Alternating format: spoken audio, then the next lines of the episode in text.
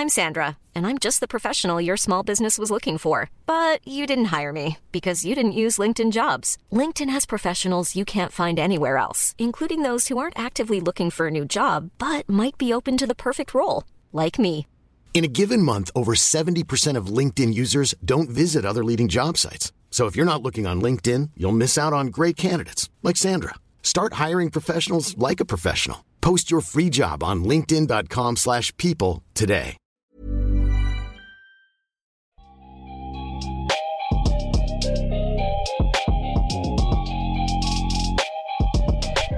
Salut à tous, c'est Ben, vous écoutez l'épisode 168 du podcast d'Unkebdo au programme retour entre autres sur les arrivées de Kawhi Leonard et Paul George à Los Angeles avec une question polémique, les joueurs ont-ils trop pris le pouvoir? Pour en discuter, j'ai avec moi Tom, ça va Tom? Ouais, ça va, content de te recevoir dans la fanbase de Memphis. Très heureux Tom d'arriver. Allez, c'est parti. So, what did the Clippers do so right that convinced Kawhi Leonard to sign with them? Well, they traded for Paul George tonight, and they are sending to Oklahoma City uh, essentially a record collection of draft picks, four first round picks, four unprotected future first round picks, a protected future first round pick, two pick swaps, and outstanding rookie point guard Shea Gilgis Alexander, Danilo Gallinari for Paul George. Kawhi Leonard a finalement fait son choix et quel choix non seulement de Chloe a décidé de quitter Toronto, devenant ainsi le premier vainqueur du trophée de MVP des finales à changer d'équipe dans la foulée du titre, mais en choisissant les Clippers, il a réussi le tour de force d'embarquer dans ses valises. Paul George, l'ancien joueur donc d'Oklahoma City, lui qui avait prolongé avec la franchise d'OKC l'été dernier, symbole d'une NBA où les meilleurs joueurs ont pris le contrôle de leur destin, et c'est justement la question qui va animer notre podcast aujourd'hui. Est-ce qu'au bout du compte, les joueurs n'ont-ils pas trop pris le pouvoir vous l'aurez compris, chers auditeurs, chères auditrices, pour ce second bilan de la Free Agency, on a décidé de prendre un peu de recul. On va bien évidemment parler des mouvements marquants de, ce marché, mais toujours en gardant dans un coin de notre tête cette question de l'équilibre des pouvoirs en NBA entre les joueurs et le front office. Et à ce propos, comment ne pas commencer, Tom, en évoquant cette double arrivée de Kawhi Leonard et Paul George, donc à Los Angeles, pas aux Lakers, mais bien aux Clippers pour rappel, Kawhi avait conditionné son arrivée à un trade de Los Angeles en faveur de Paul George. Paul George, lui, a donc demandé son trade d'OKC et après une rapide négociation, il a été envoyé aux Clippers. Tom, est-ce qu'on n'est pas là devant, est-ce qu'on n'est pas là devant un des exemples les plus criants de la prise de contrôle totale des stars sur la NBA dans ce dossier Paul George, Kawhi Leonard. Oui, totalement. Après, faut, faut, faut voir que, voilà, euh, les, Clippers voulaient Kawhi. Je pense qu'il y avait aussi la pression des Lakers à côté de Toronto. Ils savaient que voilà Kawhi, de ce qui est sorti, Kawhi quand il a eu le, meeting avec les Clippers, il leur a dit donnez-moi Paul George et je viens. Ben à partir du moment où tu sais que tu veux Kawhi Leonard, ben tu fais ce qu'il faut pour euh, récupérer ce qu'il veut. Et du coup, euh, ben, je pense que même si, enfin après il y a des bruits qui sont sortis que comme quoi Paul George avait demandé secrètement son, transfert à Sam Presti, mais je me dis que même si Paul George il demande pas son transfert, si on t'en fait une telle offre, tu refuses pas en fait. C'est une offre qui se refuse pas ce qu'on lui a fait. Donc du coup, je trouve que c'est totalement normal que, Presti ait accepté ce type d'échange, mais avec comme tu l'as pu le dire, moi ça me ça m'interroge un peu sur la la la, la, enfin l'équilibre des pouvoirs entre guillemets dans l'NBA aujourd'hui totalement comme euh, comme ça a été dit dans l'article de je sais plus si c'est Wojnarowski ou Ramona Shelburne. En gros, Paul George a considéré ça comme une, une opportunité unique et s'est dit même un an après avoir signé à OKC, euh, j'ai la possibilité de jouer à Los Angeles avec Kawhi Leonard, avec en plus un salaire qui en plus le max c'est pas ce que j'aurais pu prétendre la, saison dernière. Il, il, aurait choisi Los Angeles la saison dernière, il aurait pas eu le même max qu'à Oklahoma City. Là il a le max, il a un trade kicker en plus qui augmente. Enfin bref, il a tout pour lui et il a dû juste juger cette opportunité comme assez incroyable. Et c'est vrai que ça pose enfin moi c'est pour ça qu'on a décidé de tourner cet épisode ainsi. Ça pose clairement la question de l'équilibre des pouvoirs parce que ça a été très bien résumé par un, un auteur un auteur un journaliste de The Ringer Jonathan Charles qui a dit en gros que Kawhi Leonard il était free agent il a choisi l'équipe de son choix et il a été dire à cette équipe en question, les Clippers, je veux lui, ramenez-le moi pour que je vienne, alors qu'on parle d'un joueur sous contrat. Enfin, on est arrivé à un stade, on en parlera plus tard, où pour certains joueurs, pour l'élite de la NBA, on a l'impression que le contrat ne veut plus dire grand chose en fait. C'est-à-dire que si euh, ils font cette demande de trade, et t'en parles très souvent, Tom à juste titre, ils font la demande de trade, ils vont être tradés. Bah c'est ça, bah tu, personne ne veut avoir un, joueur mécontent dans son vestiaire puisque en termes de, de relations publiques, tu as le business avec les agents, tu as aussi le business que parfois tu as des joueurs qui sont sous contrat avec un agent, avec le joueur, donc tu veux pas forcément te brouiller avec l'agent du joueur parce que tu as peut-être d'autres clients de cet agent-là qui sont dans ton équipe ou des joueurs que tu, tu vises à la free agency. Donc je pense que les agents, je pense, ont énormément de pouvoir et, plus que la relation euh, entre franchise et joueur. Je pense que le, tout le jeu des agents, il est un peu à son paroxysme avec tout ce qu'on peut voir avec euh, Rich Paul par exemple ou, ou les Jeff Schwartz, des gars comme ça qui ont des, des, clients qui sont assez imposants, qui sont vraiment dans le, le gratin de, de, la ligue et qui euh, qui qui dictent entre guillemets la, la, la bonne conduite aux franchises, libre à elles de l'accepter ou pas.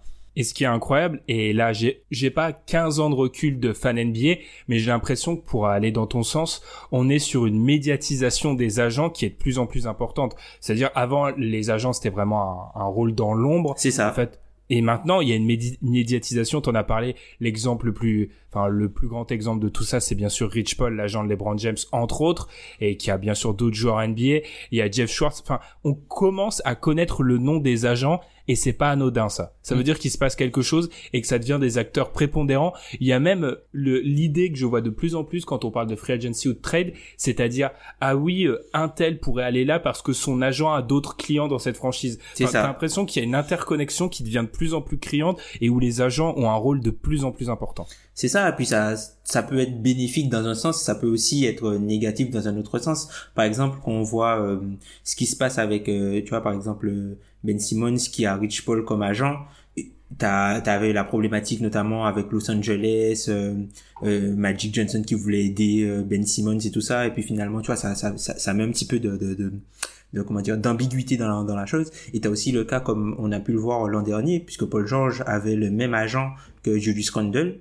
Et, euh, et même euh, Demarcus Cousins qui avait aussi le même agent que Yusuf Nurkic. Du coup, Portland pouvait pas, euh, entre guillemets, euh, faire une offre à Boogie, sachant qu'ils avaient le même agent que Yusuf Nurkic, tu vois. Donc, mhm. tu vois, tout ça aussi, ça, ce sont des, des, petits, des petites choses qu'il faut, qu'il faut surveiller. Mais en tout cas, c'est, c'est bien, je pense, pour le, le, côté player movement, puisque bon, après nous, on est vraiment pro joueur, on n'est pas forcément pro franchise. Je pense que c'est, c'est peut-être la, la dernière chose que certains joueurs ont en fait pour euh, montrer leur voix. Et puis de toute façon, comme tu l'as dit, tous les joueurs qui ont demandé leur transfert, enfin les, les, les, gars qui étaient en contrat, qui étaient des acteurs majeurs, qui ont demandé leur transfert, ont tous été dans de meilleures situations après leur transfert. Donc tant qu'il n'y aura pas un mec qui sera envoyé euh, dans une équipe de merde, je pense que ça continuera comme ça. Mmh. Et ce qui est assez incroyable, c'est vraiment qu'on est sur un mouvement, ça n'échappe à personne. Toutes les superstars euh, prennent un peu ce pouvoir-là. Pour revenir sur un autre cas d'un free agent, on peut prendre le cas de Jimmy Butler qui arrivait donc à Miami dans un sign and trade et si au final on n'est pas sur le schéma qui s'impose pour la saison prochaine, c'est-à-dire un joueur qui, en gros, un duo de superstars, même si on y revient, on aura peut-être le temps d'y revenir. Pour moi, c'est c'est un phénomène qui risque pas de se prolonger dans le temps. Jimmy Butler, on reste quand même sur un joueur qui, malgré le fait qu'il va pas rejoindre une autre, un autre All-Star, un autre All-NBA, et c'est quand même un joueur qui depuis un an et demi prend totalement son, son destin en main, même deux ans d'ailleurs. Il est à Minnesota, il demande le trade de Minnesota, il est à Philadelphie et il choisit finalement de pas rejoindre Philadelphie en fait. Le ça n'échappe en fait tous les et on va revenir sur ça parce que pour moi c'est une nuance très importante le player empowerment qui pour moi en fait est une superstar empowerment c'est vraiment quelques joueurs qui en profitent personne n'y échappe. Tout le monde, euh, tout le monde est un peu, euh, on dit souvent dans la foulée de LeBron, pour moi c'est un peu simplifier la question, mais il y a de ça. Toutes les superstars en profitent. C'est ça. Et puis ça montre deux choses. Ça montre d'une part, c'est que le cap space ne garantit rien que tu peux signer des joueurs sans avoir de cap space et sans forcément avoir de d'assets. Regarde Miami qui était qui était bloqué et qui a trouvé une situation euh, qui a trouvé euh, tu trouves toujours quelqu'un pour te faciliter un deal. Donc du coup, t'es pas forcément euh, c'est pas forcément nécessaire d'avoir du, du cap space from, dès le premier jour pour réaliser tes mouvements. On l'a vu avec, euh, on l'a vu avec Jimmy Butler.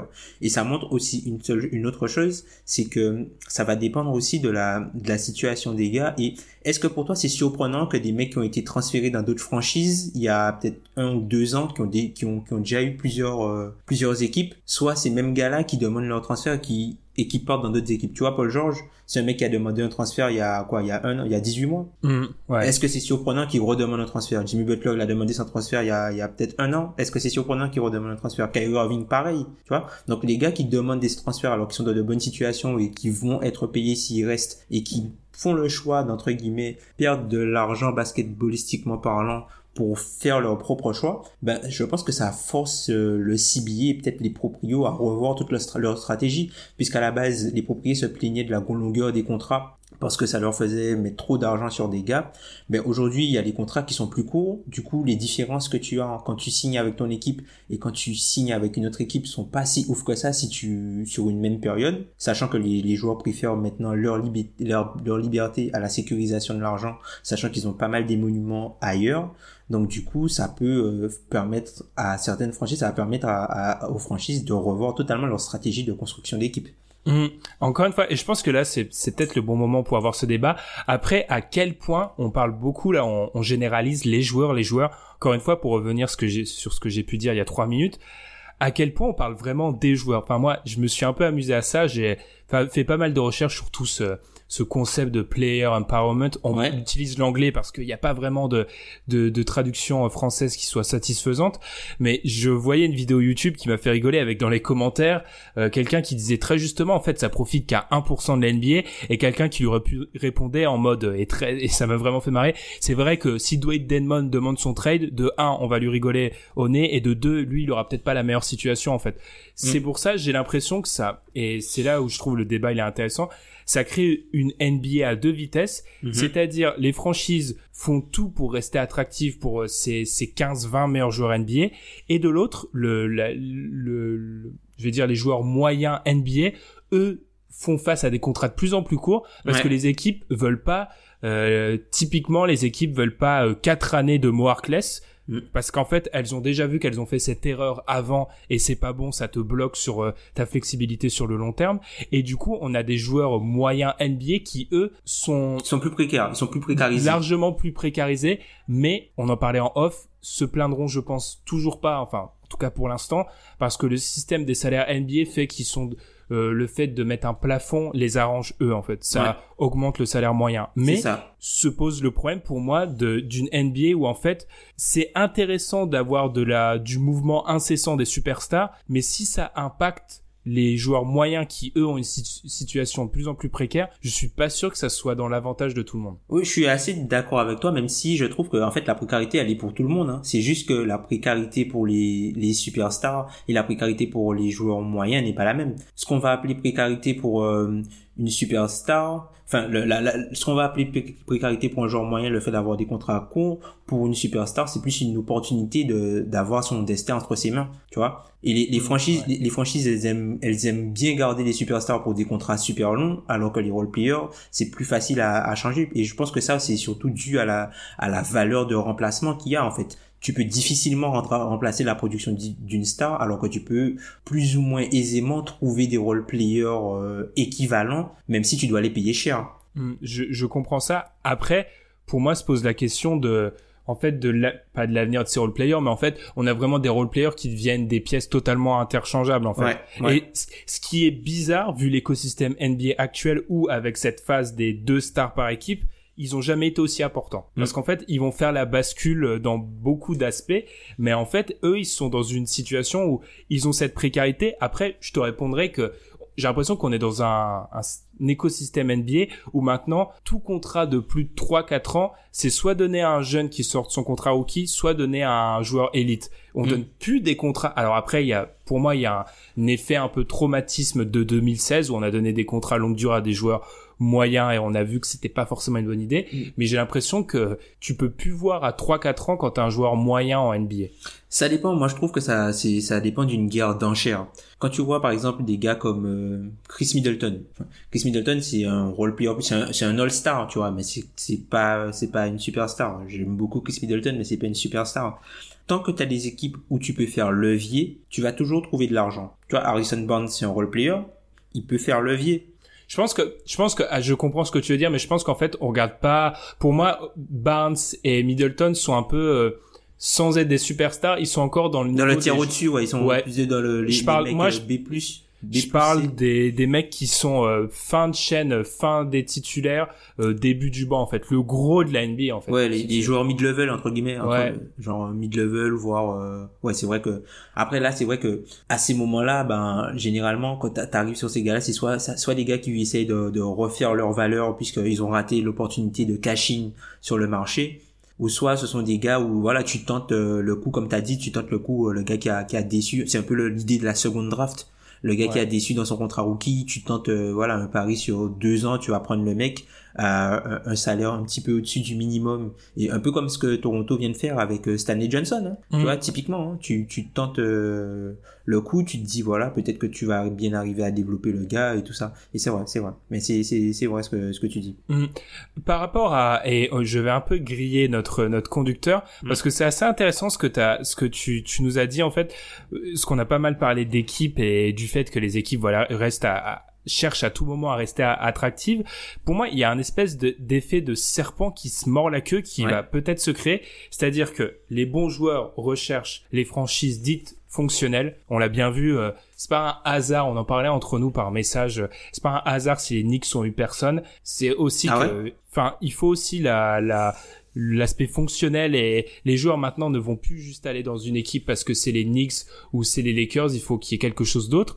Mais le problème, c'est que pour montrer que tu es fonctionnel, il faut un minimum gagner et pour gagner, il faut avoir des bons joueurs. Donc en fait, c'est un peu le serpent qui se mord la queue et je suis en train de me dire, est-ce qu'on n'est pas à un moment où la draft elle va devenir pour certaines équipes dites non fonctionnelles qui existent en NBA. hein.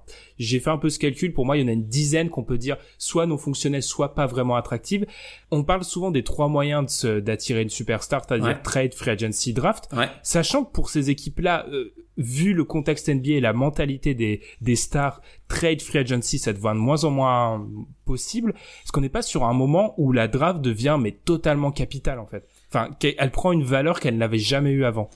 Alors, je suis d'accord, mais vu les exemples récents, je suis pas forcément d'accord sur bah, sur deux choses. La première, les superstars ne sont pas sur le marché. Vu ce qu'on vient de voir, vu ce qu'on vient de voir depuis depuis ces 18 derniers mois, à chaque fois on se dit, Putain, ça n'arrive jamais un top 5 gars sur un gars top 5 sur le marché, un gars top 10 sur le marché. Ils Et quand tu regardes tous. tous les mecs qui ont changé d'équipe sur les, les 18 mois, au final, je sais pas si ça c'est toujours vrai.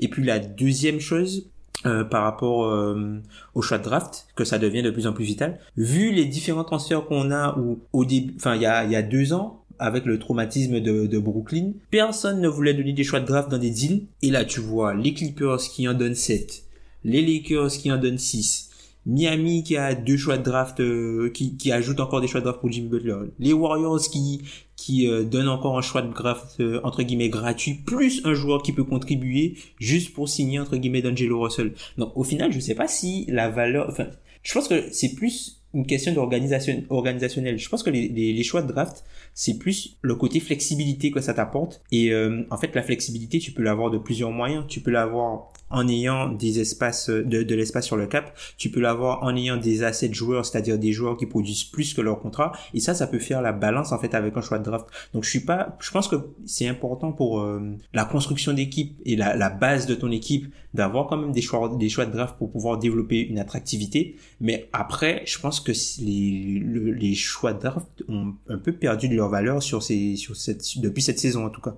Après là, je suis moyennement d'accord avec tes exemples. C'est que dans tous les cas, t'as parlé de franchises qui de base restent attractives parce que dites fonctionnelles. Euh, les Warriors, les le Heat. Enfin, on a parlé d'équipes où en fait, même même si ces équipes-là ne gagnent pas forcément ou ne gagnent pas le titre ou etc, Ouais. elles resteront euh, attractives. Attractive, ouais c'est vrai. Là où euh, si les Suns continuent à ne rien gagner, ils seront jamais attractifs. Ouais. Enfin, ils seront jamais attractifs.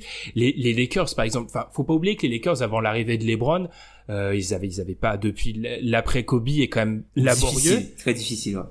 Ils arrivent à attirer LeBron. Les Suns, euh, ils ont eu le, ils ont eu des périodes aussi difficiles. Ils ont jamais été dans le dans la course à LeBron en fait. Et je pense que même si les Lakers restent sur certains aspects un peu un cas assez exceptionnel parce que sur certains aspects ils sont dysfonctionnels mais ils arrivent à attirer les gens. Ça qui est un peu compliqué.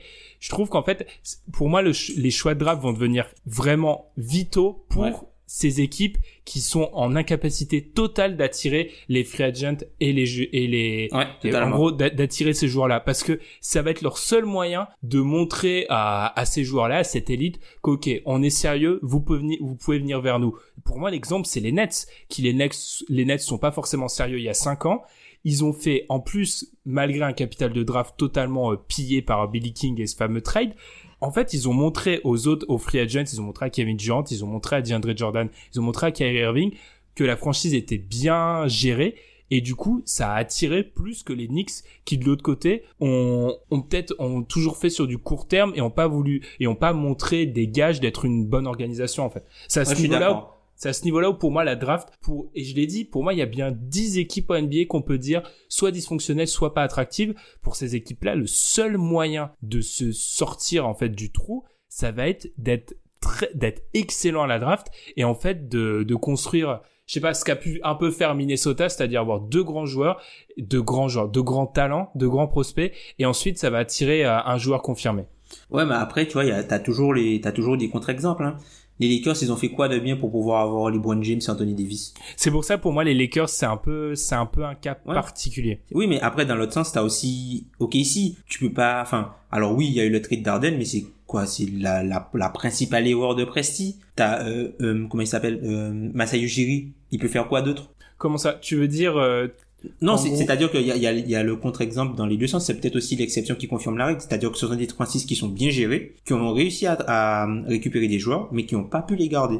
Oui, ah oui, ça. Après, pour moi, c'est vraiment dans la phase attirer le joueur. D'accord, d'accord. C'est vraiment dans cette phase-là où euh, certaines équipes sont complètement euh, les je reprends Hors du encore, marché, ouais. je reprends encore l'exemple des Suns j'aurais pu prendre celui je sais pas de Washington ou d'Orlando on est pour moi sur trois équipes qui pour un top free agent on voit jamais leur nom associé en ouais, fait raison ouais. c'est pour ça dans cette espèce d'équilibre qu'on est en train de me vendre dans la NBA l'équilibre il profite à 15 franchises qui sont en train de s'échanger les joueurs en fait hein. Mm-hmm. enfin je veux dire euh, avec certains Enfin, par exemple, LeBron, il y a la tâche émotionnelle qui fait que pour moi, Cleveland est aussi dans ces équipes qui ont aucun pouvoir d'attractivité.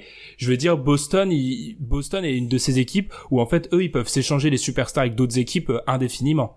Après Boston, c'est plutôt récent, hein, puisque avant, avant la signature d'Alorford, c'est une équipe qui signait personne. Et puis là, sur euh, sur quatre, sur allez, sur quatre ans, sur trois ans, ils récupèrent quand même. Euh, voilà, Kemba Walker, qui est un gars max cité dans une autre équipe. T'as, ils ont récupéré Gordon et Ward aussi. Donc, c'est une équipe qui commence à, à, à montrer des signes, entre guillemets, d'attractivité pour des agents libres extérieurs.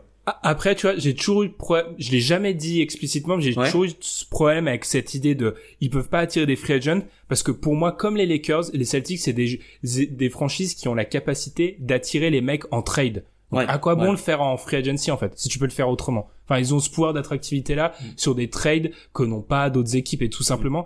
Moi ma, ma question derrière tout ça c'est est-ce que on va pas créer une NBA à deux vitesses avec d'un côté des équipes qui profitent de cet empowerment des joueurs qui vont être des franchises reconnues comme étiquetées comme fonctionnelles et du coup qui vont attirer les joueurs et l'autre euh, les Suns, les Cavaliers et etc etc qui vont attirer personne et qui auront comme seul moyen de s'en sortir via la draft. C'est c'est ma question quoi. Ouais, bah après ça va mettre la pression, ça va mettre la pression sur le proprio pour recruter un front office compétent.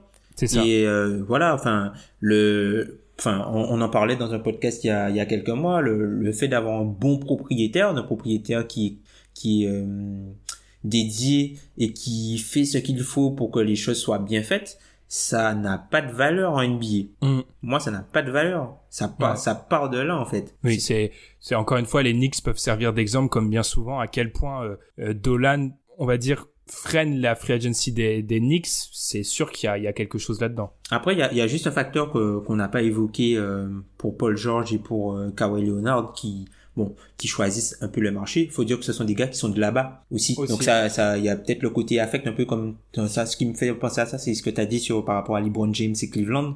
Tu vois, ce sont des mm. mecs qui sont de, ce sont des mecs qui sont de, de Los Angeles. voilà, enfin, Kawhi c'est un gars de, de, San Diego, il est à la, à la fac à San Diego State et puis euh, Paul George a grandi en tant que fan des Clippers, donc peut-être que ça aussi ça ça c'est un rôle qu'on ça peut jouer aussi. Mm, totalement. D'ailleurs, euh, tu me permets de faire une, une bonne transition sur en fait, euh, on en avait déjà parlé ça, mais ce qui aussi est, symbole du, de l'empowerment des joueurs, c'est qu'on a l'impression que certains critères sont de moins en moins importants. Important. Ouais, totalement. Et là, on va revenir sur un critère, le nerf de la guerre, l'argent. C'est-à-dire, si on prend des cas concrets, comme Kemba, alors Ford aussi, qui pour moi je trouve ça un sujet intéressant dans cette free agency qu'il ait choisi Philadelphie, alors qu'on sait en parallèle que les Kings étaient prêts à lui proposer un sacré paquet. Mhm. Est-ce qu'on n'est pas encore une fois dans cet aspect dans cette idée des franchises d'un côté fonctionnel d'un côté moins fonctionnel est-ce que l'argent et c'est un peu une question euh, la façon dont je le tourne c'est un peu tendancieux volontairement est-ce que l'argent ça n'a pas devenu un peu moins important sachant que les joueurs ont conscience maintenant qu'ils ont d'autres moyens de faire de l'argent tout bêtement en dehors de leur contrat Je pense que c'est moins, c'est un facteur qui est moins important pour trois choses. Alors la première raison, comme tu l'as dit, c'est qu'ils ont euh, des deals, des deals d'endorsement. Je sais pas comment on dit ça en français, mais qu'ils ont des, euh, sponsoring. Voilà, ils ont du sponsoring. Qui est aussi euh, un mot anglais, mais ils ont du sponsoring à côté, donc du coup ils peuvent ils peuvent refaire ils peuvent refaire un peu d'argent de ce côté-là. On a le côté de l'évolution du salary caps. Pour te donner un, exemple concret, en 2014, Kyrie Irving re-signe un contrat max en tant que designated player, donc avec 5 ans au max avec les Cavaliers. Il signe pour 5 ans et 90 millions de dollars à l'époque. Hein. C'était en 2014, l'année du retour de LeBron. Jamal Murray et Ben Simmons, qui sont pas encore des, qui sont pas encore des joueurs désignés puisqu'ils ont pas rempli les critères, euh, ils ont pas encore, ils ont pas rempli les critères notamment pour les, les All NBA ce genre de choses. On parle d'un contrat à 170 millions. Donc il y a 80 millions de plus. Mhm. Donc du coup, les, c'est, dès que tu sors de, dès que tu sors de ton deuxième contrat, quand tu sors de ton et même l'augmentation du rookie scale puisque aujourd'hui quand tu sors de ton contrat rookie tu gagnes pas 2 3 millions tu n'auras pas gagné 2 3 millions hein. quand tu prends la première année de Zion Williams, la Williamson il a 11 millions hein, cette année hein. Mm. c'est pas euh, l'augmentation du rookie scale ça joue et puis dernier point merde j'ai oublié j'ai oublié le dernier point mais ça ça me reviendra certainement ça me reviendra certainement. Non, mais déjà, tes deux points sont intéressants. C'est vrai que, mm. vu que ça bouge niveau euh, salaire, si, énormément en si peu de temps, en fait, je pense qu'il n'y a pas encore de prise, euh, il n'y a pas encore peut-être la prise de conscience que, ok, euh, ça c'est, on, maintenant on doit gagner ça, ce qui fait qu'on, on, je pense qu'on on s'assoit sur l'argent beaucoup plus facilement. C'est le cas de Kawhi. Kawhi, ça a été très bien expliqué dans certains tweets. Euh, il a, en fait, il s'est assis, il s'est assis sur des dizaines de millions de dollars. En fait, en faisant ce choix-là, d'abord de d'aller de, de, de, demander son trade et d'aller des Spurs à Toronto et ensuite de quitter Toronto mm. Pour euh, les Clippers, il s'est assis sur des dizaines de millions de dollars, mais pourtant il a peut-être choisi la situation et de l'autre côté, il a su qu'il y avait une situation qui était euh, qui était propice et qu'il appréciait en fait. Et ça, je trouve ça intéressant. Et pour moi, les cas de Kemba Walker et alors sont vraiment symptomatiques. Tu parlais, c'est pour ça que j'y ai pensé. Tu parlais de l'attachement euh, sentimental. Kemba, c'est un mec de Brooklyn en fait, et c'est un mec du, c'est un mec du Bronx plus précisément. Mm-hmm. Donc le fait que les Knicks n'aient même pas eu ne serait-ce qu'un espoir, un début de rendez-vous, c'est assez incroyable. Après, les Knicks nous ont aussi expliqué qu'ils voulaient euh, mettre que de l'argent euh, sur des mecs premium. Ils ah. ont expliqué. J'ai trouvé mon dernier point. Ah, vas-y. J'essaie de gagner du temps, donc euh, c'est Et le dernier point, c'est le, côté flexibilité, en fait. Puisque aujourd'hui, les joueurs vont privilégier, notamment pour les, les, les grosses stars, vont privilégier le fait de retourner sur le marché très souvent. Donc, du coup, ils vont privilégier des contrats courts. Donc plutôt que de, prendre un contrat de 5 ans hors supermax, hein, si tu restes sur un max classique, plutôt que de prendre un contrat de 5 ans, généralement le contrat de 5 ans, ils prennent, ils prennent 4 ans plus une player option pour la cinquième année. Donc là, ils vont plutôt prendre des 3 plus 1, mais la différence avec un contrat de 4 ans, elle est pas si énorme que ça, puisque si tu commences avec le même salaire de base, c'est-à-dire euh, aller pour un gars qui est entre 7, entre 7 et 9 ans, tu commences avec 30% du cap, la seule chose qui va différencier ton salaire dans dans les deux équipes que tu restes ou que tu portes, c'est enfin l'augmentation euh, de salaire entre les deux années. C'est-à-dire que tu auras 8% dans si tu re-signes avec les Bird avec l'équipe où tu es et tu auras seulement 5% si tu signes avec une autre équipe. Donc au final, c'est pas si énorme que ça et quand tu tu prends en compte le, le côté taxe le, le, le, comment dire la fiscalité dans les États, au final, tu t'y retrouves vachement en fait. Mmh, totalement. Ce qui est un autre aspect dont on pourrait parler longuement, mais qui fait que le Texas est particulièrement attractif, par exemple, pour mmh. beaucoup de joueurs NBA. Et juste pour finir mon, mon point sur euh, Kemba et ce qui me permettait d'aller sur quelque chose d'autre après. Par rapport à Kemba, ouais, le, le du Bronx, pas pris en compte par les Knicks. Et bon, on peut comprendre les Nets vu qu'il y avait la possibilité de signer Kyrie Irving. Mais bon, il y a que Boston qui trouve peut-être que, que, Kemba est meilleur que Kyrie. Hein.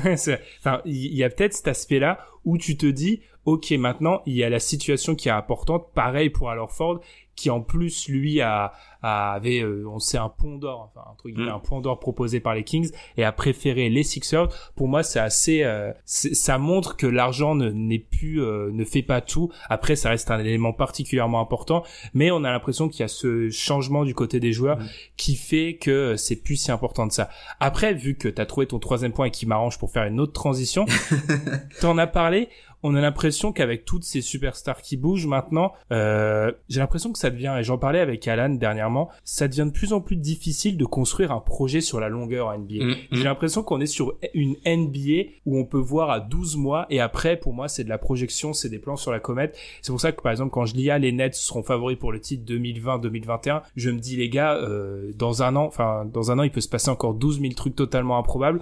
J'aime bien rappeler que l'année dernière, à ce moment-là, les Celtics devaient être une dynastie et marché sur l'Est pendant 10 ans et euh, de l'autre côté les Warriors avaient gagné le titre. Aucune mm. des deux aucune des deux choses ne s'est matérialisée. Donc à quel point on est sur une NBA maintenant euh, où en fait tout se joue sur un an? Parce que moi moi ça me fascine assez de me dire que euh, encore une fois en reprenant l'exemple de Paul George, on est sur un moment où le mec resigne dans la franchise l'été d'avant sans prendre de meeting. Sans prendre de meeting qui est encore une fois moi je trouve incroyable parce que quand tu fais ce choix là à la seconde c'est-à-dire que Los Angeles t'a tiré. Donc pour moi, c'est aussi un peu, euh, c'est un peu une pique envers les Lakers sans trop le dire quand même. Enfin parce que je trouve ça quand même incroyable avec le recul. Mais j'ai vraiment l'impression qu'on est sur ouais de l'instabilité et le fait est que tu peux plus construire sur 3-4 ans comme c'était le cas avant. Enfin ça a été dit dans pas mal de podcasts, dont celui de Ringer, dans les années 80, les Lakers, les Celtics et les Bulls après bien sûr.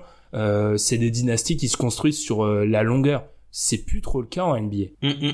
Non, mais totalement. Hein. Euh, de toute façon, désormais, dès, à partir du moment où tu signes la pierre angulaire de ton projet sur son deuxième contrat, t'as l'horloge qui commence à tourner. C'est, incroyable. Enfin. Et ça te fait quoi? Ça te fait du coup dès la dès que le contrat rentre, donc t'es après 5 ans, sachant que t'as peut-être eu deux ans où le joueur devait s'établir, t'as eu trois ans, donc du coup ça te fait peut-être deux ans de productivité qui rentre dans son contrat et si t'es pas bon puisque généralement il signe sur 4 ans ou 5 ans ça dépend s'il y a une offer sheet ou pas mais du coup, tu rentres peut-être dans, allez, t'as peut-être 5 ans maintenant, 5 ans où t'es tranquille, 5, 6 ans où t'es tranquille. À partir de la sixième année, on commence déjà, puisque là, Janice, il est dans sa sixième année. Ouais, et tu vois, et, et ça commence déjà, tu vois, ça commence déjà à si Milwaukee n'est pas bon, il peut, parce que là, il est éligible à la, à la DVPE. Si jamais il signe pas la DVPE euh, d'ici la fin de saison prochaine, on peut se poser des questions. On peut, la même chose, ça peut arriver pour Rudy Gobert, tu vois. Si jamais euh, il signe pas la, la, D, la DVPE,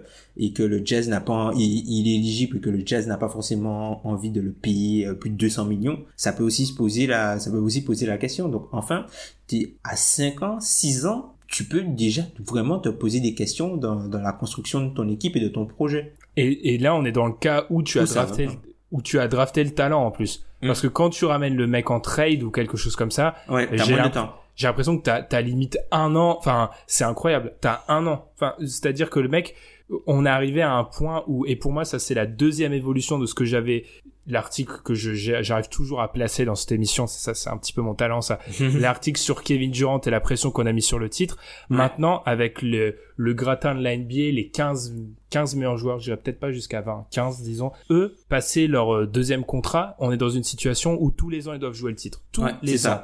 Et en gros, si tu passes une année où ils jouent pas le titre, ils vont partir. Ou ils se font sortir euh, au premier tour Et du coup, ça, ça, ça, te force parfois à faire des panic moves, avec, à faire des mouvements sans filet. Et, ça, et les mouvements sans filet, ça peut mener à des catastrophes industrielles, hashtag Deldems, ou ça peut mener à, à des choses euh, beaucoup plus intéressantes. Sur le long terme qui te pénalise. C'est pour ça, il y a un autre truc euh, de cet article dont j'ai parlé de Jonathan Charles de, de The, Ringer, où il y avait certains aspects où j'étais pas forcément d'accord, mais il y a un truc qui qu'il a dit que j'ai trouvé super intéressant, c'est qu'en fait, quand tu es dans, dans le cas de, par exemple, des Clippers, prenons l'exemple des Clippers ou celui des Cavs il y a quelques années, je pense qu'il s'applique plutôt bien. Quand tu es dans un, dans une, dans une situation où tu dois être, euh, tu es un des favoris pour le titre et tu mises sur du court terme, clairement, en fait, ça te met, euh, tu balances un peu ton long terme pour le court terme. Enfin, c'est assez, c'est assez logique. Et le truc, c'est que lui, il en a tiré une conclusion que je trouve assez intéressante, c'est que pour une superstar, t'as tout intérêt à bouger d'équipe tous les 3-4 ans parce qu'en fait, passer ce stade-là, l'équipe dans laquelle tu es pourra plus t'offrir, elle aura tellement saccagé son, son long terme qu'elle pourra plus t'offrir les gages pour être sûr de, sur du long terme et de, de, de, de compétition, d'attractivité, de, de compétitivité sur du long terme. Et donc en fait, t'as tout intérêt à bouger constamment, ce que je trouve mm. très intéressant. j'ai pas encore, j'ai pas encore réussi à me dire si c'est une analyse très juste ou pas, mais je trouve déjà l'idée hyper intéressante parce que c'est vrai que si on prend le cas d'un joueur comme LeBron, si on prend le cas Kawhi, c'est un peu un cas exceptionnel, mais KD est parfaitement dans ce dans ce système-là. C'est des joueurs qui maintenant euh, font un contrat bouge, un contrat bouge, un contrat bouge. C'est ben c'est un peu comme c'est un peu comme l'histoire de, de, demander un transfert et de, de mettre euh, les noms des équipes en fait euh, que tu où tu désires aller puisqu'en mhm. fait ça, ça te donne un levier dans les négociations et moins t'as d'équipes où toi tu dis que tu voudrais re-signer par exemple ben plus cette équipe là moins cette équipe là sera tentée de donner des choses et plus il y aura des choses pour quand toi tu seras là pour que l'équipe s'améliore mhm. donc euh, c'est ça en fait c'est t'as vraiment l'impression que et c'est pour ça l'échec Ouais, c'est un jeu d'échecs et c'est pour ça que la question euh, du début était volontairement un peu polémique. Les joueurs ont trop le prix de pouvoir? En tout cas, on va dire que les superstars, encore une fois, je pense que la précision elle est importante, sont arrivés à un moment où en fait, on a tellement cette vision du titre et on a tellement, en fait, la pression est tellement mise sur les front office qu'ils ont les mains totalement libres pour en fait euh, faire ce qu'ils veulent. Et on est à un stade où euh, une superstar NBA n'est pas dans une situation qui la déplaît plus de 12 mois. Ouais, c'est ça. Ben là, maintenant dans la, dans la NBA, les joueurs ont bien compris que le pouvoir, ah, le pouvoir de décision est plus important que l'argent. Mmh. Et là, là, c'est la question euh, qui tue. à quel point c'est bon pour la ligue ça? C'est-à-dire que j'ai l'impression que encore une fois d'un point de vue spectateur c'est génial parce que t'as l'impression que constamment tout est rebattu les cartes incessamment, même si pour moi il y a aussi un aspect un peu pervers, c'est que pour un spectateur un peu plus lointain qui regarde la NBA de temps en temps, euh, c'est pas forcément bon parce qu'il y a une capacité à identifier toujours les mêmes équipes qui est parfois est positive, mais ça, ça, ça, c'est un tout autre débat. Enfin, à quel point c'est bon d'avoir ce régime constant euh, de d'instabilité?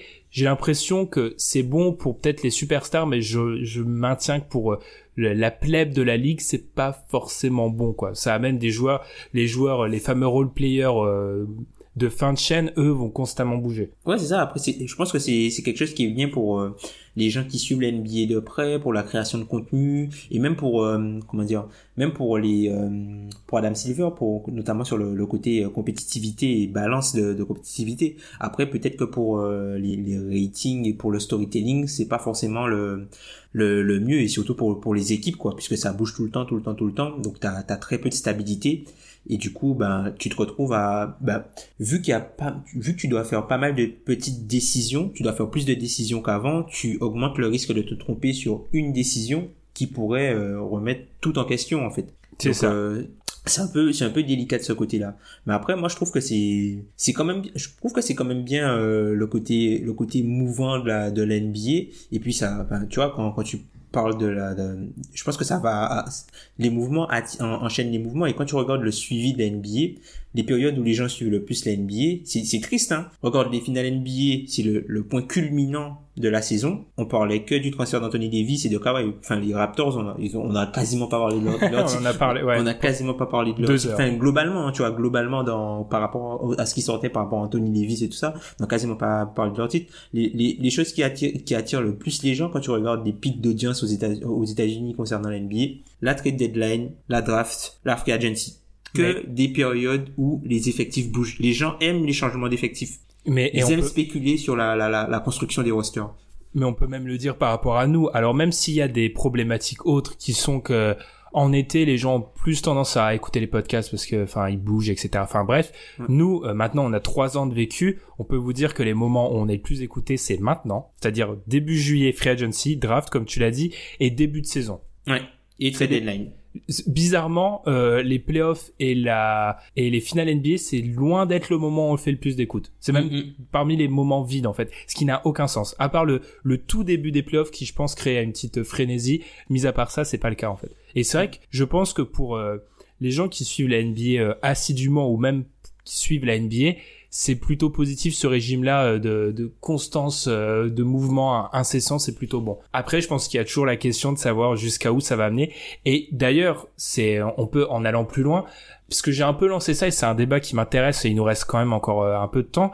À quel point tu penses que ce qui, ce qu'on voit à l'heure actuelle, c'est-à-dire une espèce de, de, de parité, d'équité, ça va, ça va se maintenir? Parce que moi, je l'ai déjà dit sur Twitter, et personnellement, j'y crois pas, ce régime-là qu'on a actuellement de deux superstars par équipe ou de deux euh, All-NBA par équipe. Parce que tout simplement, et moi je l'ai déjà annoncé, dès qu'un de ces duos va se rendre compte qu'il est pas assez fort pour... Ils vont en chercher une autre. Il va en chercher un autre. Ouais. Ça, ça va, l'année prochaine, il y aura déjà un trio, les gars. Moi, moi j'y crois pas une seconde à au maintien des duos partout. Moi, je suis assez d'accord. Après, ça dépendra à quel point le troisième joueur voudra se sacrifier pour l'équipe. Puisque certes, on a dit que l'argent, c'est pas forcément euh, la chose la, plus importante. Mais je pense qu'il peut y avoir vraiment de grosses différences vu la construction d'effectifs actuels. Puisque aujourd'hui, si t'as deux joueurs, euh, quand t'as déjà deux joueurs au max qui prennent 60% de ton cap, c'est plus compliqué après pour la, la construction des d'effectifs. Mm. Donc il faut que quelqu'un se sacrifie non seulement sur le terrain, mais aussi financièrement. Et d'ailleurs, par rapport à ça, ça me fait penser à une autre question. Est-ce qu'il n'y a pas non plus eu, du côté des, des superstars NBA, une prise de conscience de se dire que dans un Big Three, il y en a toujours un qui est laissé sur le carreau et que peut-être certains ne veulent pas ça? C'est peut-être, c'est, c'est- j'y pense comme ça, Jimmy Butler ou, ou Kawhi, vu qu'il y avait cette, c'est, cette perspective Lakers à un moment, à quel point certains se sont dit, non mais, euh, euh, je préfère être dans un duo plutôt qu'un trio parce qu'un trio il y en a toujours un laissé sur le carreau et je veux pas prendre ce risque là. Après, il y a, il y a un autre truc qui change aussi, c'est que la plupart des mecs ont déjà gagné en fait. Et ça, Ouais. c'est important, ça, je pense. C'est un- ça. Avant, t'avais des mecs qui se mettaient ensemble parce qu'ils avaient pas encore gagné, mais là, les mecs ont, ont déjà gagné et ils veulent peut-être autre chose que ça. C'est vrai que si on prend l'élite NBA, euh, Kawhi a déjà gagné, LeBron a déjà gagné, Kevin Durant a déjà gagné, euh, Stephen Curry a déjà gagné, enfin il a- Kyrie, Kyrie a déjà gagné. il y en a- Clay, tout ça, voilà. C'est vrai qu'on est, on est aussi devant un, mo- un moment, et c'est très juste, faut le dire, où ils ont tous tellement gagné qu'il y a plus cette, euh, l'association des, des Celtics se fait euh, fin des années 2010 parce que personne n'a gagné. Euh, LeBron va à Miami parce que bon, certes, Dwayne Wade a gagné, mais ils veulent, euh, ils veulent créer cette super team. Ouais, mais Enfin, lui, il avait pas encore gagné, tu vois. Ouais. Euh, Durant rejoint les Warriors parce qu'il avait pas encore gagné. Enfin, il y a aussi cet aspect, ouais, je pense très juste de de pas de pas avoir gagné. Donc peut-être, et encore une fois, on va revenir là-dessus. Peut-être qu'on est sur un quelque chose de passager et que dès qu'on va revenir sur une génération où la plupart des Des mecs n'ont pas gagné, n'ont pas il gagné. qu'il y a eu un mec euh, qui a tout raflé, euh, Ouais, c'est ça. tout raflé, ça va peut-être changer. Hmm, peut-être potentiellement avec les ailiers bien sûr qui sont Ah, toujours ça, au centre de la Ça, faut qu'on en parle, Ben. Ça, faut, ça, faut vraiment qu'on en parle, ça. Les, ailiers- les Clippers qui récupèrent les deux toués ailiers les meilleurs de la ligue qui sont en santé aujourd'hui. Ça va poser énormément de problèmes à l'ouest. Et je pense que, voilà, ça va annoncer une course à l'armement. Donc, toutes les équipes qui ont des ailiers sous contrat, bah, ça sert à rien de les couper. tu parles pour Memphis? C'est ça. Mais oui, clairement, on est. Ça aussi, je pense, c'est un aspect marquant, c'est que je me faisais encore la réflexion, je t'en parlais. Depuis Dirk, il y a tous les MVP des finales sont des ailiers. Enfin, c'est incroyable. Et on est aussi, euh, je pense qu'on parle de superstar empowerment et il y a les forward empowerment, c'est-à-dire eux, ouais. eux, ils contrôlent tout le game en fait. Eux, ils ont rien à faire. euh, ils sont en mode bon bah ok, euh, vu que t'es obligé de m'avoir pour gagner un titre, je fais ce que je veux. C'est ça.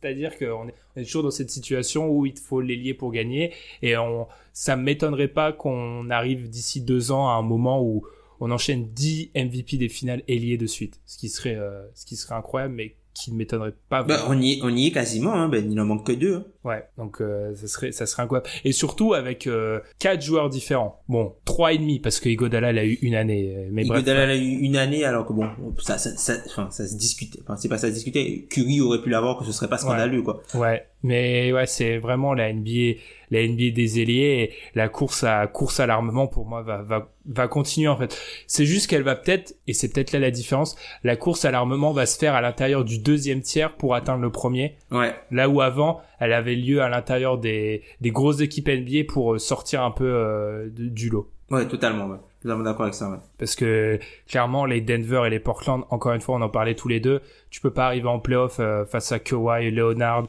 face à Kawhi Leonard, oula, face à Kawhi et Paul George, face à LeBron et, et AD, avec euh, Rodney Hood et, et Michael Porter sur une jambe. Enfin, je veux dire, c'est pas possible. Enfin, Ouais.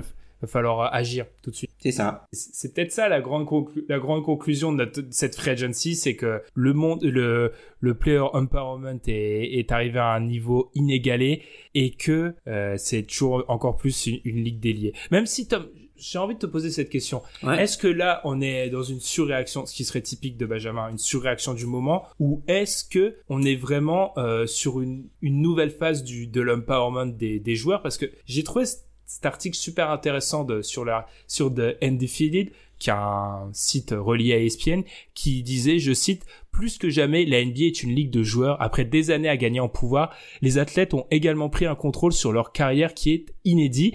Et ce que j'ai trouvé super intéressant, c'est que cet article, il date de juin 2017. Il y a Mhm. presque deux ans. Ouais. Alors, est-ce qu'on est un peu pris dans le moment et c'est en fait, on est sur la droite lignée de ce qui se passe depuis deux ans ou, et moi j'en ai l'impression, on arrive quand même à un stade nouveau de, on arrive sur des trucs qui sont quand même différents, des joueurs qui ont la capacité d'en attirer des autres, enfin, c'est différent dans- en, Ouais. en nature. Ouais, on est un truc, on est dans un truc sans, sans précédent. Hein. On est Ouais. même, on a cette, cette saison, on a même vécu un mec qui devait être RFA se faire transférer, se faire transférer car il avait menacé de pas de signer la qualifying offer.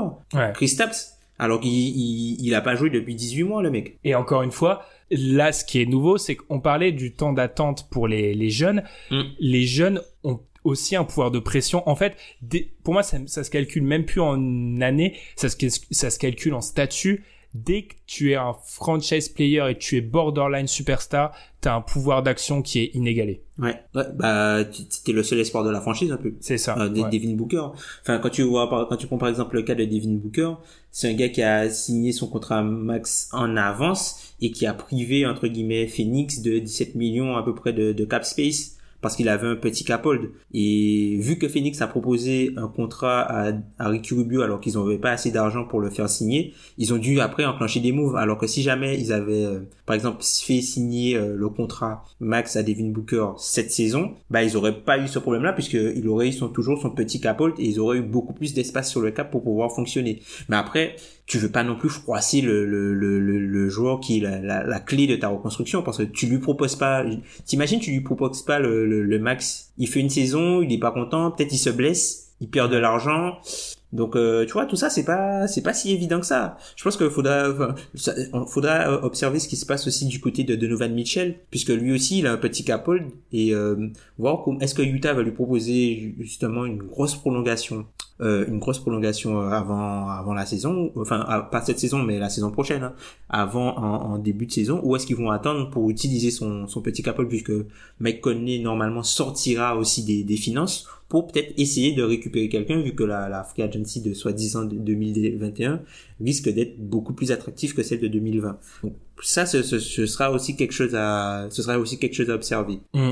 Même si euh, moi, maintenant, je vais placer une loi en NBA qui interdit à de parler de, de free agency deux ans à l'avance. Enfin, Ouais. parce que, enfin, on l'a dit, la plupart des mouvements qu'on a eu récemment, c'est plus de la free agency. Enfin, je veux dire, C'est de la free agency, ouais. c'est tous les joueurs qui bougent, c'est deux trois ans, c'est un an avant. Enfin, c'est même euh, tout. Encore une fois, pour moi, euh, le truc à retenir, c'est vraiment ce régime de la free agency constante et que on réussit à créer les les, les superstars et qui est incroyable. Et comme tu l'as dit, avec des des jeunes joueurs maintenant, eux leur pour l'instant, leur moyen de pression, c'est plutôt le contrat. Et on n'a pas encore vu de, tu vois, t'as parlé de, de Porzi qui a menacé de signer la qualifying offer. On n'a pas encore eu de, de cas où un joueur dominant l'a fait en sortie de son contrat rookie. Il y a ça, que moi- Greg Monroe qui l'a fait à l'époque. pour pour moi, ça serait l'étape suivante en fait de d'empowerment des, des jeunes joueurs, où en mode, ça serait vraiment, euh, en gros, t'aurais vraiment plus que 5 ans, quoi. Plus du tout, t'aurais 5 ans. Tout Ah, c'est terrible, hein, ça. Je pense pas. Je pense qu'encore une fois, le, le risque de blessure fait qu'on va- on va pas tomber dans ce genre d'extrême, Ouais. mais je pense qu'on s'y approche en fait. N'hésitez pas à réagir. À quel point vous pensez que c'est positif ça Parce que en fait, moi, je, je suis pas encore arrivé à à l'état de ma réflexion où j'arrive à me dire si c'est positif ou pas. Alors que tu l'as dit, on est pro joueur ici, on l'a jamais caché. Mais je suis en train de me dire, là, c'est pas être pro joueur, c'est être pro superstar en fait, d'être en accord avec ce qui se passe. Hum. Ouais, je comprends. Je comprends. Ouais. ça me pose pas mal de questions, ne serait-ce que pour les petites équipes, C'est etc. c'est notre côté schizophrène. C'est ça. Regarde, Char- regarde Charlotte. Alors, ils sont, euh, ils sont loin d'être, loin d'être parfaits. Ils ont pas pro... Enfin bref, on peut dire tout ce qu'on veut. Charlotte, ils ont eu leur franchise player pendant plusieurs années. Ils l'ont perdu. Ouais. Euh, ils vont attirer personne. Il y a aucun free agent qui va venir chez eux. Il y a aucune superstar qui va demander un trade pour eux. Et pourtant, ils ont Michael Jordan en proprio. Et pourtant, ils ont cet aspect-là. Euh, leur seul espoir, c'est de réussir à faire des drafts euh, lumineuses pendant plusieurs années, de construire un, un corps de jeunes joueurs intéressants, d'ensuite attirer. Tu vois. Sinon, c'est l'espoir, c'est de signer Terry Rosier euh, pour un, un contrat dont le montant excède ce qu'ils ont jamais donné, à- enfin ce qu'ils ont donné en tout à Kemba Walker pendant toute sa carrière à Charlotte. On sent Tom euh, qui est euh, qui est outré là. Putain, mais Kemba, il a gagné 50, il a même pas gagné 58 millions en tout à Charlotte. Ouais. Et Terry Rose. Bref. Ouais.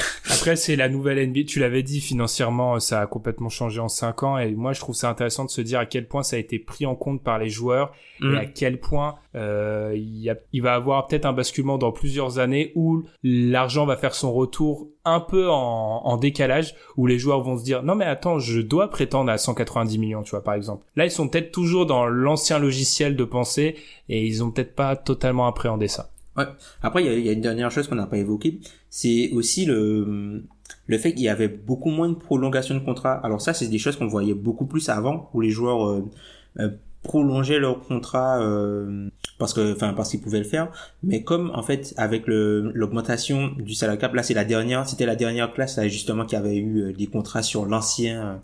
L'ancien CBA, tu vois, c'est la génération de 2011. Donc du coup, ils ont signé les contrats avant la première hausse de, de, de revenus de, de pardon de 2015 Ouais, 2015. De- Mm. parce qu'en 2015 ça avait avec Tristan Thompson tout ça il y avait déjà Mm. eu une première hausse. Mais la bande de Kyrie tout ça ils avaient signé avant. Les Butler tout ça ils avaient signé leur prolongation avant. Donc ils n'avaient pas pu bénéficier de ça. Mais maintenant ils pourront prolonger leur contrat puisque leur salaire de base est euh, déjà supérieur à je crois c'est 100 alors j'ai pas je me souviens pas du chiffre exactement mais je crois que tu peux si tu peux euh, ajouter des années entre guillemets à ton contrat mais tu la valeur peut pas excéder je crois euh, 120 tu peux pas commencer à 125% de la progression bon j'ai recherché le chiffre exact dans dans le CBA mais là vu que le salaire entre guillemets sera déjà haut donc du coup tu pourras prolonger après en fait donc là ça, pour- ça pourrait permettre aussi un petit peu plus de, de, de contrôle d'équipe entre guillemets Mhm. puisque tu as moins à perdre que- qu'à devenir euh, agent libre Hum. Puis de toute façon, les prolongations, le truc marquant aussi, c'est que maintenant les prolongations pour euh, pour les jeunes joueurs qui sortent de leur contrat rookie, j'ai l'impression que c'est de moins en moins commun pour euh, les joueurs qui sont pas hors du commun justement. C'est-à-dire Mhm, que mhm. on prolonge plus euh, un bon premier tour de draft et plus forcément prolongé à la, au moment où il peut être prolongé. Parce qu'on se dit, il faut toujours cette, euh, cette course incessante à l'armement, à la possibilité d'avoir la superstar et tout. On se dit toujours, vaut mieux pas se bloquer sur plusieurs années avec un contrat, regardons ce qu'on peut faire. Ça, Mm. c'est, Il, ouais. y a, il y a aussi l'augmentation du rookie scale hein, qui, qui, Qui bah, fait- tu ouais. le vois, ça, ça, ça te fait réfléchir aussi, hein, quand tu vois les, les Josh Jackson, tout ça à 8 millions, ça, euh, c'est pas, c'est pas comme il y a, non, ouais, mais c'est pas comme il y a, il y a Ouais. 5 ans, hein, c'est pas Mm. comme il y a 5 ans où t'avais ton troisième ou quatrième choix de draft à 4-5 millions, là, c'est plus pareil, hein. Mm. Bah, ils sont payés comme, euh, C'est autour de la mid-level, ça. ils sont payés comme des joueurs de de début fin début de banc euh, borderline titulaire donc forcément c'est plus c'est plus pareil en tout cas on- c'est à 10 millions cette saison. ouais t'imagines enfin on espère on espère que ça vous a plu en tout cas comme épisode on est un peu sorti on vous l'a dit du format du récap classique de la la free agency à vous de nous dire Facebook Twitter est-ce que ça vous a plu? Un peu sur le fond, on a réfléchi avec Tom là sur euh, l'avenir de la NBA, c'est un grand mot, mais sur ce qui se passe en ce moment parce que je pense vraiment qu'on a un moment charnière et que le cas Kawhi Paul George, c'est vraiment c'est le témoin d'un truc qui se passe qui est qui est un vrai changement de base quoi. Euh, je le répète encore une fois, un joueur qui a la capacité de dire euh, vous me ramenez lui pour que je vienne et qui enfin ça réussit à se matérialiser, c'est assez incroyable. En tout, oui Tom? Ouais, enfin, ouais, dernière chose, enfin, deux dernières choses. Premièrement, une pensée pour Pierre. Ah oui, il est pas, il est pas avec nous, mais on peut vous dire qu'on est en contact avec lui, il est pas bien. Une pensée pour Pierre, mon gars, bon courage. Et puis, deuxième chose, tout ce qu'on a dit là par rapport euh, aux agents libres et tout ça, est-ce que c'est pas juste le, le, prolongement de ce qui se passe pour les, les buyouts? Hmm, J'ai l'impression que c'est un peu sous stéroïde quand même. Enfin oui, mais dans une dimension totalement autre. Tu veux dire qu'on est dans un marché où les, les buyouts sont de plus en plus... Euh...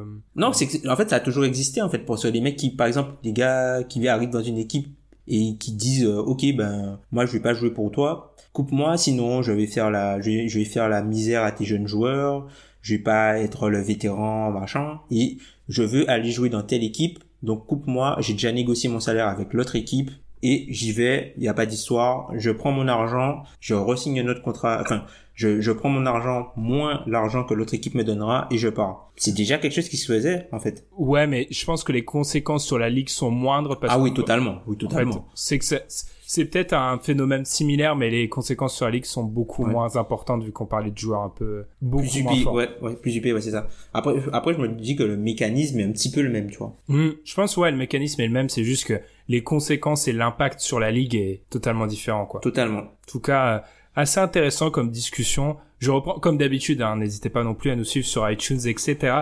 pour euh, laisser des commentaires, etc. En tout cas, on espère que cet épisode vous aura plu. On se retrouve la semaine prochaine pour l'épisode 169. D'ici là, qu'est-ce qui se va se passer dans cette NBA maintenant? Je j'ose même plus faire des pronostics. enfin, Michael Jordan aura annoncé son retour, que ça serait même plus, ça serait le troisième truc le moins surprenant, tu vois, de la semaine. Enfin, je veux dire, non mais moi, je me je finirai sur cette anecdote. Je me suis réveillé, euh, je me réveille quoi, une dizaine de minutes après l'annonce le, du trade de Kawhi par euh, Wojnarowski. Ça m'a pris une heure et demie pour apprendre que Dwight Howard était transféré, tu vois. Enfin, pareil. J'avais pas compris avant. pourquoi Dwight Howard, il est un peu mentionné sur Twitter? Et là, je vois le truc, je fais, mais qu'est-ce qui se passe? Je veux dire, euh, c'est maintenant, t'arrives à un moment où l'arrivée de D'Angelo aux Warriors, qui est un truc totalement lunaire, c'est le troisième truc le plus improbable qu'on ait vu cet été. Enfin, je veux dire, c'est de la folie. Et en tout cas, on espère que vous appréciez de votre côté. Du coup, je vais enfin finir cette conclusion. On se retrouve la semaine prochaine pour l'épisode 169. D'ici là, bonne semaine. Salut. Salut.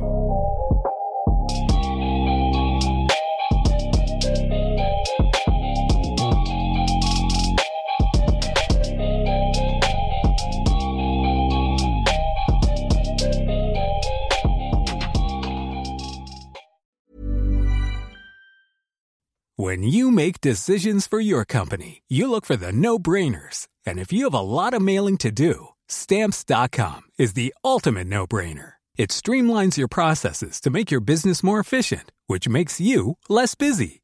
Mail checks, invoices, legal documents, and everything you need to keep your business running with stamps.com.